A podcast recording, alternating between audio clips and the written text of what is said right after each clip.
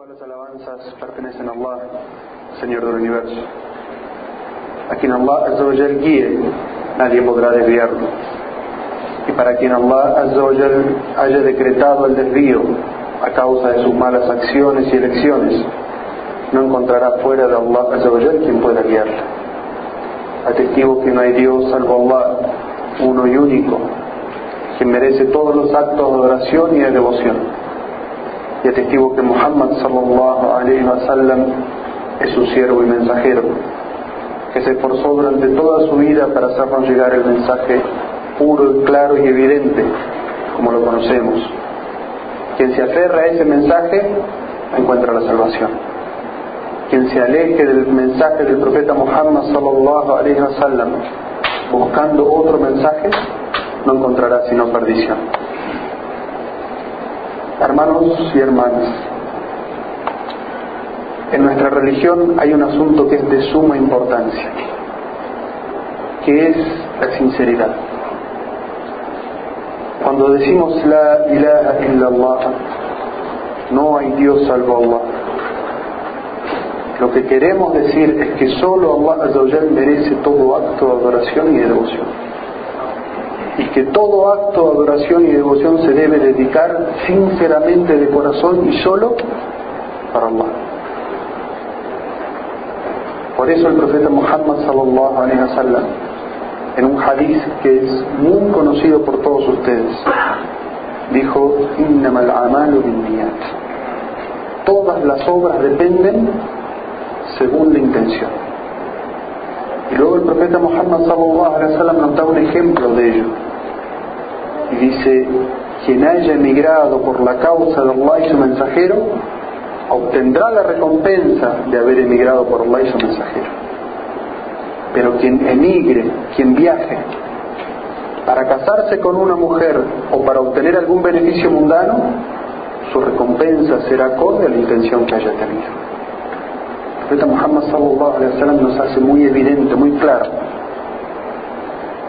que la recompensa que vamos a obtener de una acción es acorde a la intención que tengamos. Si la dedicamos para Allah y esperamos de Allah la recompensa, Allah la acepta y recompensa por ella. Pero quien haya tenido en su corazón la intención de agradar a otro, de ostentar ante otro, de esperar la recompensa de esa acción de otro que Allah, Allah no la acepta. Segunda parte de la shahada, el testimonio de fe, dice Muhammad Rasulullah. Muhammad es el mensajero de Allah. El concepto de la shahada es que Allah solamente acepta aquello que es hecho sinceramente para Él, pero que debe ser hecho acorde a las enseñanzas del profeta Muhammad sallallahu alaihi wasallam. Dos condiciones básicas e indeclinables para que Allah acepte una acción hecha con sinceridad solamente para Él, acorde a las enseñanzas del profeta Muhammad sallallahu. Alguna de estas dos condiciones no se encuentra en una obra, Allah no la acepta. El concepto de la shahada, esa shahada que decimos todos los días, Ashhadu an la ilaha illallah, ashhadu anna Muhammad Rasulullah, eso significa nuestras vidas. Tiene aplicación diaria en cada obra que vamos a hacer. Cada obra que quiero hacer y que tiene un componente de adoración o de devoción, tiene que ser hecha con ikhlas, con sinceridad, para agradar solamente a Allah, esperando la recompensa solo de Allah, no de la gente. Y tiene que ser hecha acorde a la sunna del profeta Muhammad sallallahu alaihi wasallam o Allah no la acepta. Allah no la mira.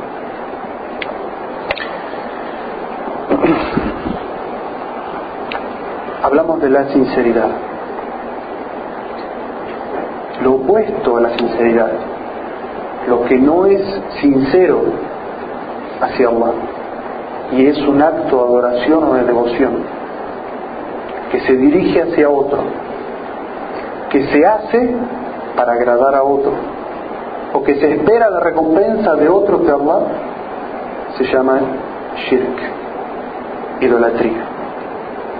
Y esta idolatría en el Sagrado Corán en la sunna del profeta Muhammad sallallahu alaihi wasallam y las palabras de los sabios que lo explican, ha sido dividida en dos clases. Shirk Akbar o idolatría mayor, que es aquel acto de adoración o de devoción que se dedica a otro que.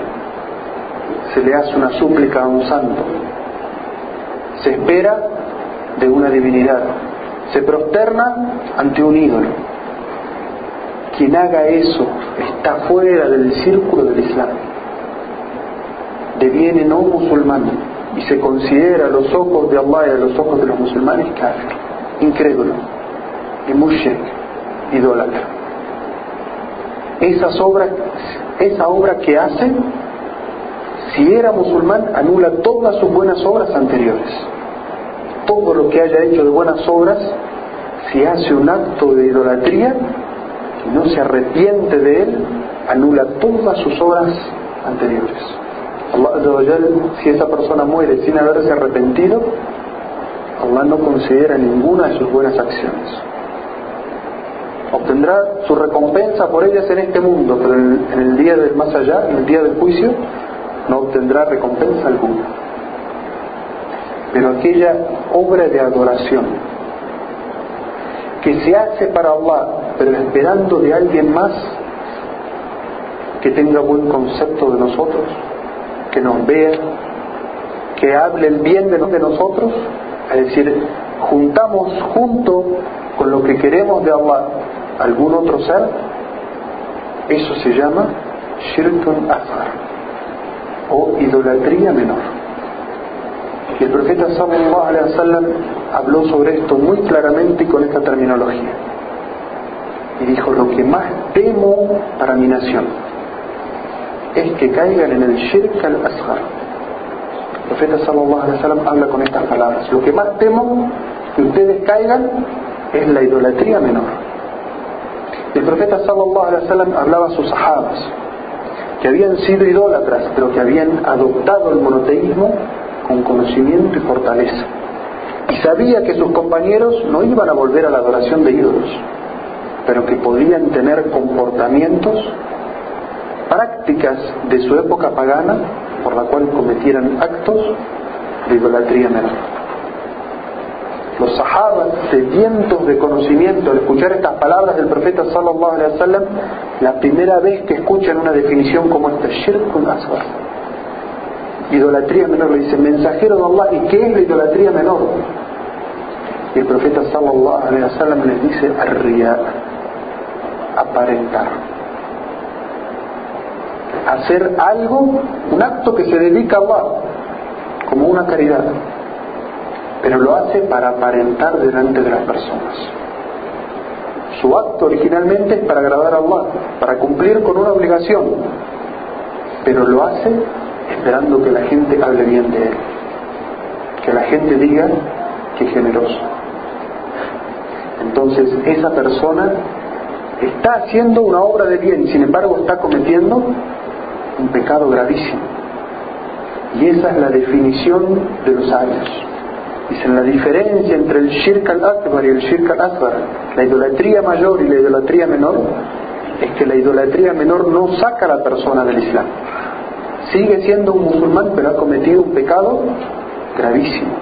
Y esa acción que ha cometido, en la que esperaba que se hable bien de él, que se diga bien de él, esa acción queda anulada. Porque Allah dice en un hadith, yo no necesito de nadie. Quien haga una obra esperando de otro la recompensa, lo voy a abandonar y a su acto de idolatría.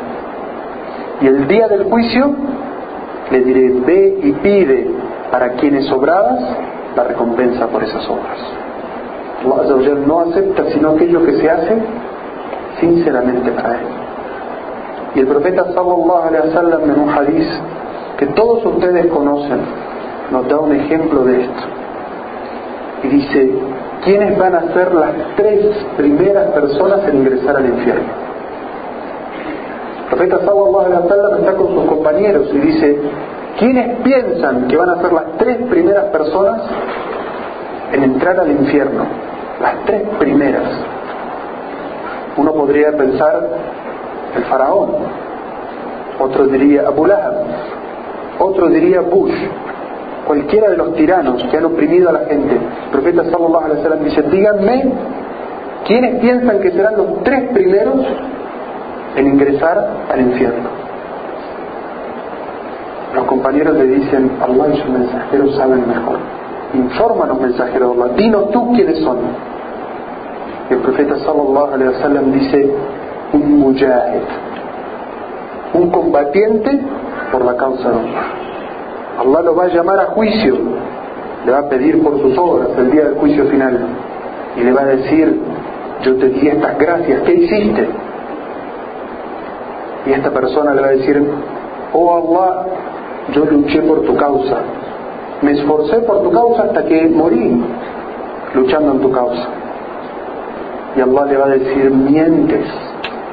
Y los ángeles testigos de sus obras van a decir, mientes peleaste para que la gente diga qué valiente. Y fue dicho. Y va a ser la primera persona en ingresar al infierno. Es decir, Allah nos está diciendo de quién esperaba la recompensa. De la gente, que la gente diga qué valiente que es. Y fue dicho, su recompensa está con la gente. La primera persona en entrar al infierno, un mujahid, no uno de los tiranos, no uno de los grandes pecadores, la segunda persona en entrar al infierno. El profeta sallallahu alaihi wasallam dice un hafiz del Corán, una persona de conocimiento. Allah le va a decir, yo te di esas gracias, esas bendiciones, poder memorizar el Corán, tener conocimiento, ¿qué hiciste con ello? Y va a decir, oh Allah, memoricé tu libro y lo recitaba durante la noche y lo enseñaba a la gente. El conocimiento lo difundía entre la gente por tu causa.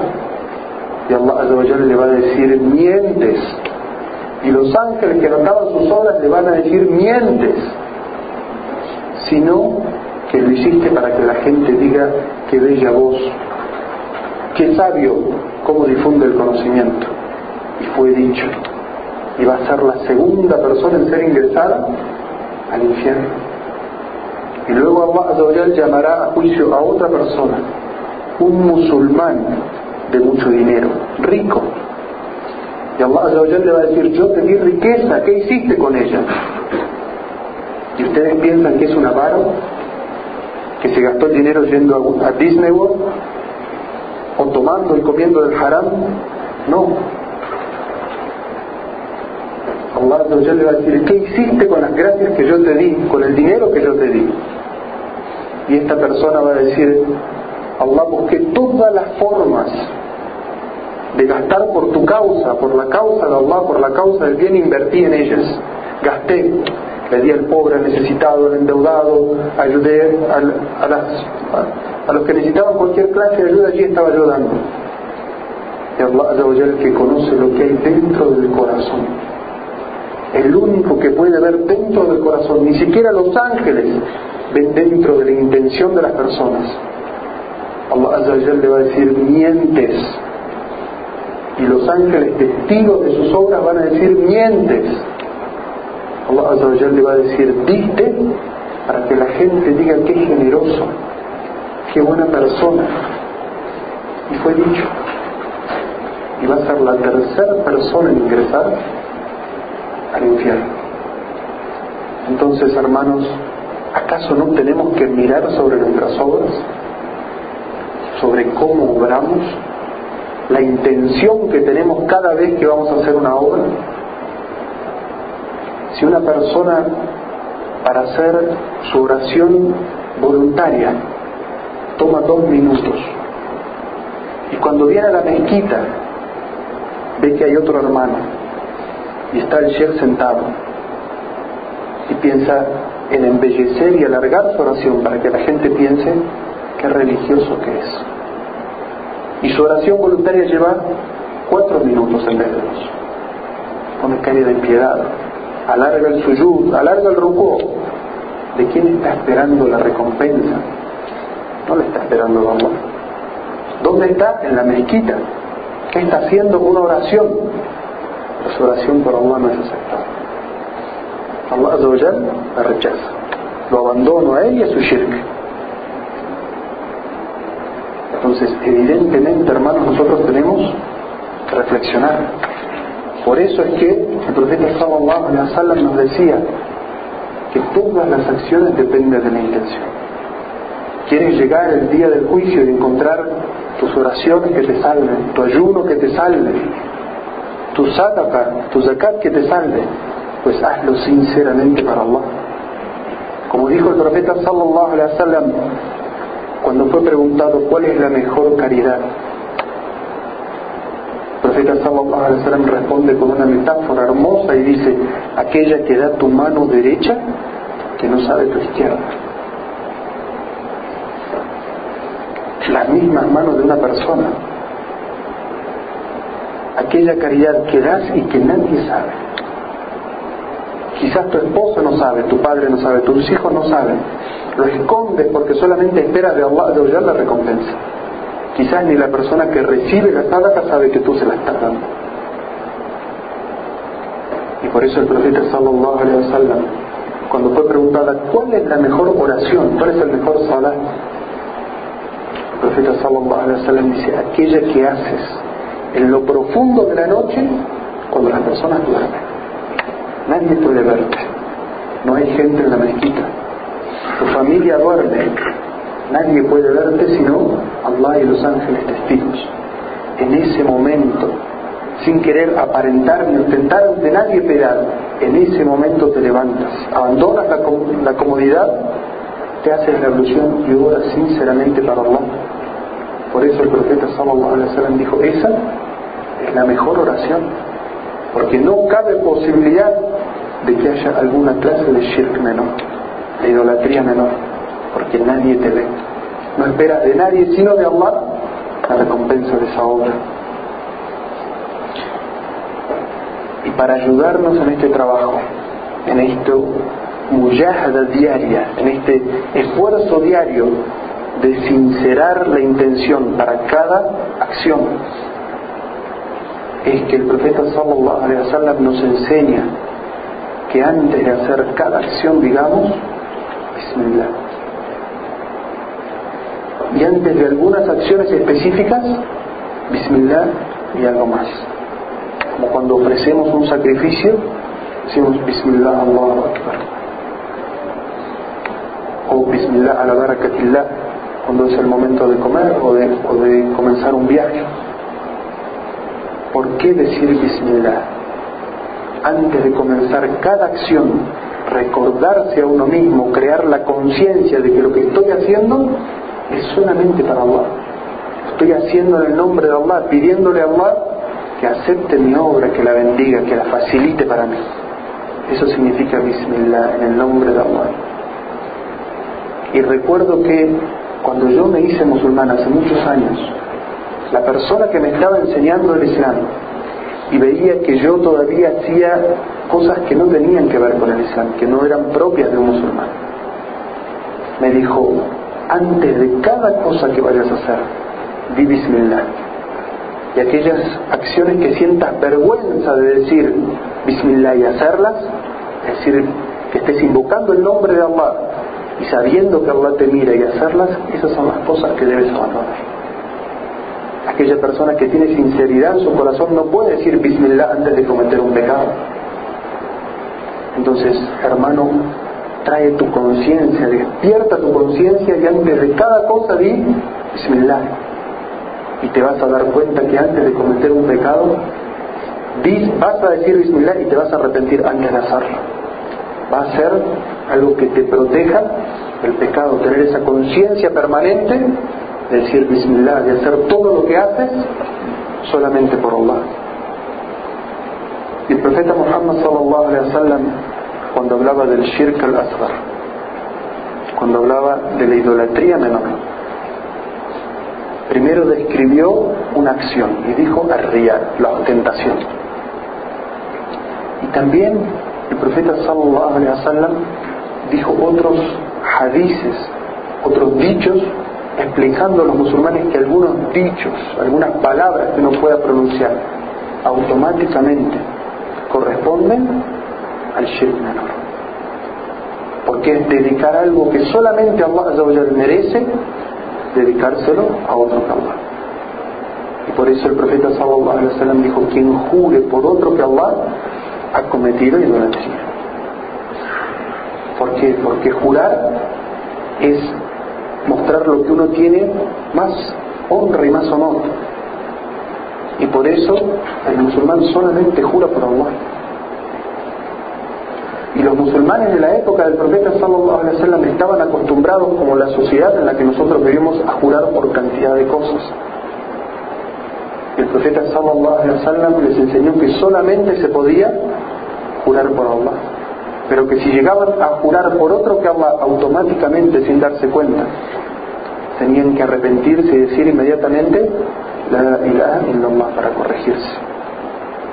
Entonces, todos aquellos que venimos al Islam, que somos nuevos en el Islam, no debemos ignorar que traemos en nuestra mochila de costumbres pensamientos, ideas, palabras, frases que son ajenas al Islam y que pueden traer idolatría ¿no? Y aquellos que nacieron en el seno de una familia musulmana, pero que quizás no tuvieron acceso al conocimiento del Corán y de la Sunna, de lo que es auténtico de la Sunna del profeta sallallahu alaihi wasallam, o que cuando migraron hacia esta tierra se asimilaron con muchas de las costumbres de la gente de este lugar, pronuncian también frases que implican shirk menor. Cuando decimos la ilaha illallah Muhammad Rasulullah, no hay Dios salvo Allah y Muhammad es su mensajero. Queremos decir que somos musulmanes. Y el musulmán es aquella persona que somete su voluntad y su acción a Allah. Todo lo que hace, lo hace porque agrada a Allah. Y todo lo que deja, lo deja porque desagrada a Allah. Es decir, el musulmán es un estudiante consciente el musulmán jamás dice que conoce toda su religión y que todo lo que hace es correcto, sino que siempre pone cada acción y cada dicho en la balanza. Si el Corán y la Sunna lo aprueban, lo hago. Si el Corán y la Sunna lo desaprueban, aunque sea mi costumbre, mi tradición, la costumbre de mi pueblo, lo que he aprendido, lo que me he criado, lo voy a dejar. Porque quiero hacer lo que dice Allah, lo que está en el Corán. Y quiero hacer lo que dice el profeta Muhammad sallallahu alaihi wasallam, porque esos son los que dicen la ilaha illallah, Muhammad Rasulullah sincero de corazón. El profeta sallallahu alaihi wasallam dijo, aquella persona que diga la ilaha illallah sinceramente de corazón, el fuego no ha de tocarlo. La condición es no que lo repita como algo automático, sino que lo diga con sinceridad en su corazón. Que cuando diga la ilaha illallah, tenga en su corazón el sentimiento de obediencia completa a Allah, de seguimiento al profeta Muhammad sallallahu alaihi wasallam, que lo haga con conciencia, con sinceridad. Entonces, hermanos y hermanas, seamos conscientes de que tenemos que aprender, que tenemos que analizar cada una de nuestras acciones la intención con que lo hacemos, entre ustedes y Allah. Cuando vas a comer, puedes transformar ese acto normal en un acto de adoración. Simplemente tienes que tener la intención de hacerlo para complacer a Allah. Que esa comida que vas a comer sea halal, sea ganada lícitamente y que lo comes para fortalecer tu cuerpo, para cumplir tus obligaciones como musulmán. Comer, todos comen, sin embargo, tú puedes transformar ese acto de comer en algo que agrade a Allah, en algo que esté a tu favor anotado el día del juicio final. Y de esa manera vives cada uno de tus segundos de tu vida como si fuera un acto de adoración. Profeta Muhammad sallallahu alaihi wasallam mostrándonos el extremo de esto dijo, en cada buena acción que hagan, obtendrán recompensa, incluso cuando tengan relaciones sexuales con su esposa. Los sahabas, cuando escucharon esta frase del profeta sallallahu alaihi wasallam, se asombraron. Porque la primera parte de la oración del profeta sallallahu alaihi wasallam implica el esfuerzo de hacer una obra de bien. Es decir, hacer una oración, hacer una, una salva, una caridad, ponerse a leer el Corán implica un esfuerzo. Se comprende que eso implique una recompensa. Pero cumplir con el deseo de uno, lo que uno quiere hacer, y eso tiene recompensa, satisfacer los deseos personales, ¿tiene una recompensa? Preguntaron los sahabas al profeta sallallahu alaihi wasallam. Y el profeta sallallahu alaihi wasallam los hizo pensar y reflexionar. Y le dijo, ¿acaso si lo hicieran ilícitamente, es decir, tuviera una relación sexual ilícita con quien no debe, con quien no es su esposa, no tendría por ello un castigo. Conclusión, los sahabas dijeron sí, mensajero de. Entonces el profeta sallallahu alaihi wasallam le dijo, de la misma manera, si lo hace con quien le es lícito, obtiene por ello una recompensa. Es decir, que aquello que se hace dentro de los límites de lo lícito, de lo halal, con la intención de agradar a Allah, de cumplir con su ley, con su sharia, Allah nos premia, aunque eso nos dé placer, aunque eso nos dé satisfacción. Es decir, que no hace falta que algo sea difícil para uno obtener recompensa por ello. Allah nos ha hecho esta religión fácil. Es una forma de vida sencilla para quien Allah se lo facilita se quiere Allah concedernos la conciencia, la importancia de revisar nuestras intenciones, siempre y antes de cada acción que vayamos a hacer. Quiero Allah concedernos la humildad para saber que podemos estar haciendo cosas o diciendo cosas que pueden significar shirk asbar, idolatría menor. Porque el profeta sallallahu alaihi wasallam tenía eso de sus compañeros, de los sahabas. ¿Quiénes somos nosotros para sentirnos a salvo de ellos cuando el profeta sallallahu alaihi wasallam lo tenía?